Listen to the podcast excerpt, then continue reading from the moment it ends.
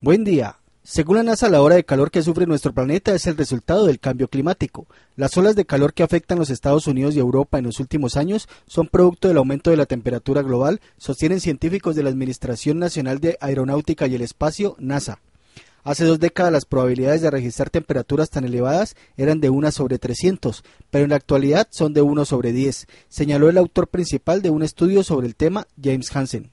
Añade el experto que los 10 años más cálidos que se han presentado en nuestro planeta desde 1985 ocurrieron a partir del año 2000, o sea, durante la última década. Esto no es una teoría, sino un hecho científico, precisó Hansen.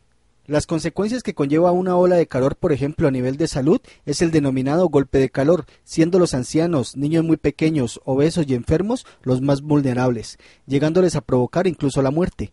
También esta ola puede ocasionar incendios forestales, sobre todo si se produce durante una sequía, como sucede en este momento en muchas regiones de nuestro país. Por lo tanto, debemos tratar el asunto del cambio climático con más seriedad y cuidado, sobre todo cuando ahora no se habla de prevenirlo, sino de adaptarse. Recordemos la frase del naturalista Charles Darwin. Las especies que sobreviven no son las más fuertes ni las más inteligentes, sino aquellas que se adaptan mejor a los cambios. Esta es la nota ecoambiental para 106.9 Noticias en el FM. Soy Jan Alejandro Sandoval. Hasta una próxima emisión.